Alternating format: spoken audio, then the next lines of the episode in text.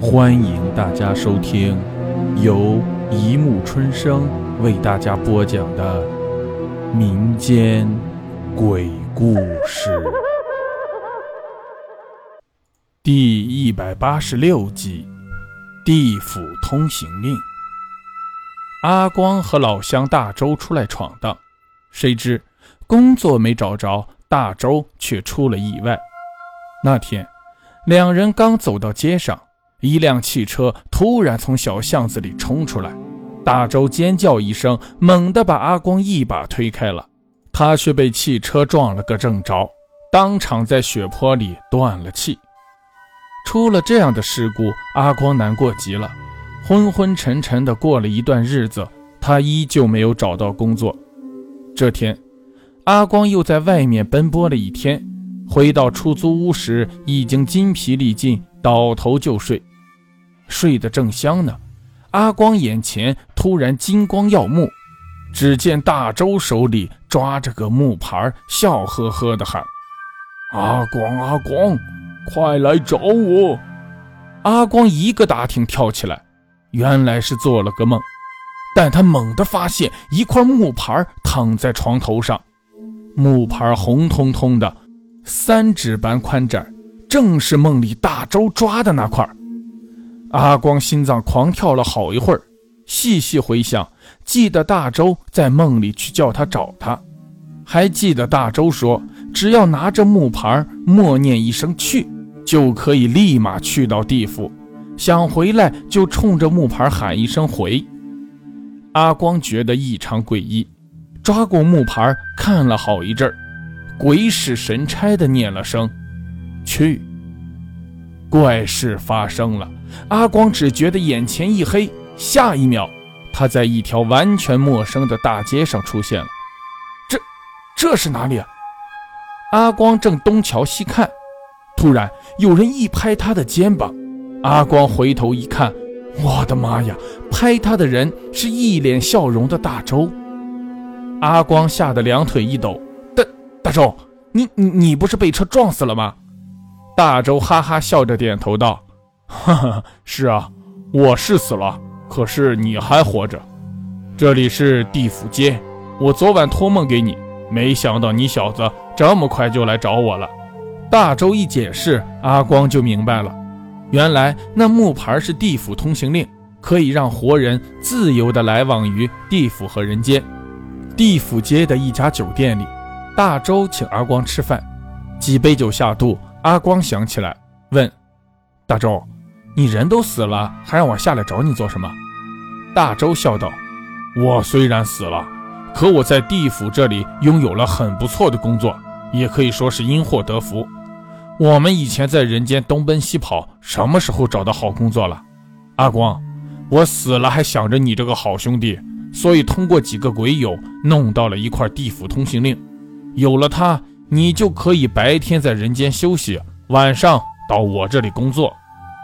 吃完饭，大周果真把他带到地府间一家颇有规模的公司，骄傲地对他说：“这家公司不需要人间那样的大堆证件，只要用心做事就可以，而且每个月的工资比人间高出好几倍。”阿光听得直流口水。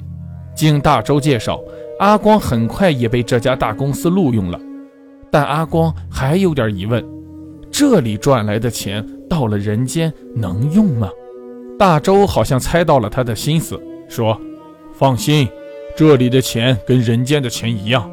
明天晚上你就可以下来上班了，时间是六小时制，薪水是八千块一个月，做好了还有奖金。”阿光听得眼都直了，连忙答应下来。分手时，阿光拿出木牌。照大周教的用法，对着木牌默念一声“回”，眨眼间，阿光又回到了出租屋里，真像做梦一样。从此，阿光过起了神秘的生活。白天，他待在出租屋里睡大觉；一到晚上，他就用通行令跑到地府下面去阿周所在的公司上班。可谁知，过不了半年，阿光就开始不满足了。因为地府也跟人间差不多，每天都有朝九晚五、按部就班。这天，阿光休假他来到大街上，看着滚滚的车流以及高耸入云的楼房，就觉得很不甘心，心想：就算我一个月赚八千块，天天上班加班，买房买车的事也要等到猴年马月啊！想来想去，阿光灵机一动，何不用手里的地府通行令好好发一笔横财呢？这块地府通行令可是个宝贝啊！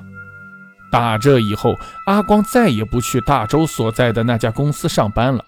谋划了一段日子后，他在出租屋附近开了家职业介绍所。刚一开张营业，就有个憨厚的小伙进来了。阿光把事先收集的一些招聘信息耐心地给小伙一一介绍起来。小伙听了，果然心动了。看鱼上了钩。阿光就把小伙叫到里面一间房间，这间房间是阿光特意准备的。房间里被黑布围得黑乎乎的，因为地府通行令必须得在黑夜里才能使用。小伙正发愣呢，阿光突然阴森地笑起来。他拿出那块木牌，大喊一声：“去！”转眼，小伙就被阿光带到了地府下面。没等小伙反应过来，阿光举起事先准备好的木棍，一棒将小伙打晕了。接着将小伙的钱包搜出，装进了自己口袋。然后他独自使用木牌，又回到了小黑房。哎，这可真是神不知鬼不觉呀！阿光奸笑着数着从小伙身上搜来的钱，觉得这真是个发财的妙计。连连得手之后，阿光的胆子也大了。每天几乎都有几波无辜的打工仔中了阿光的计，通通被阿光带进地府抢了钱财。后来，阿光就更大胆了，干脆就在纯净水里下迷药，只要对方一进来喝了水，阿光就绝不会失手。时间一长，这座城市里莫名失踪的人越来越多，甚至还引起了警方的注意。但警察查来查去，怎么也查不出个所以然来。钱来的容易，花的也快。阿光自从靠通行令大发阴财后，就过起了风花雪月的日子。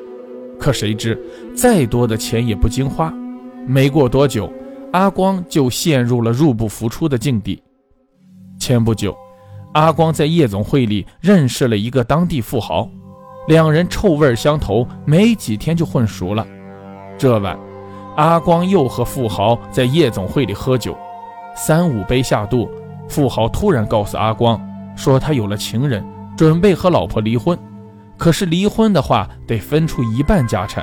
富豪萌生了杀妻之意，他借着酒劲儿告诉阿光说：“谁能帮我摆平这事，我给他五百万。”阿光一听吓了一跳，可他更感到兴奋。他对富豪说：“只要能把老婆弄到他的出租屋来，就有十足的把握帮富豪达成心愿。”富豪开始不相信，阿光绞尽脑汁编了许多看起来很管用的计划，富豪才将信将疑地答应了，并把一半的报酬打进了阿光的账号。这晚，阿光养足精神，按照计划在出租屋里等候。夜里两点。突然听到楼下响起三声喇叭声，阿光赶紧跑下去。富豪的车果然停在下面。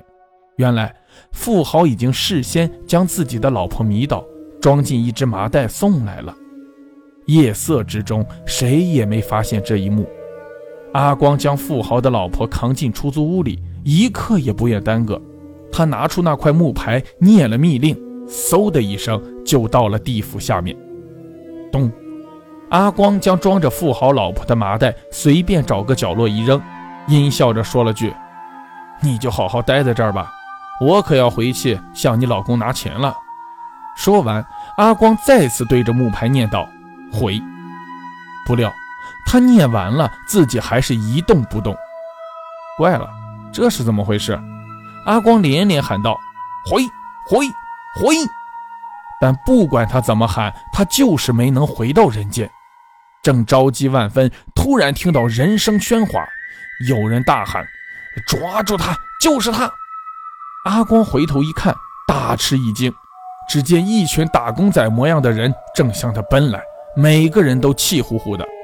阿光只瞧一眼就认出来了，这些人都是被他整到地府下的那些可怜的打工仔。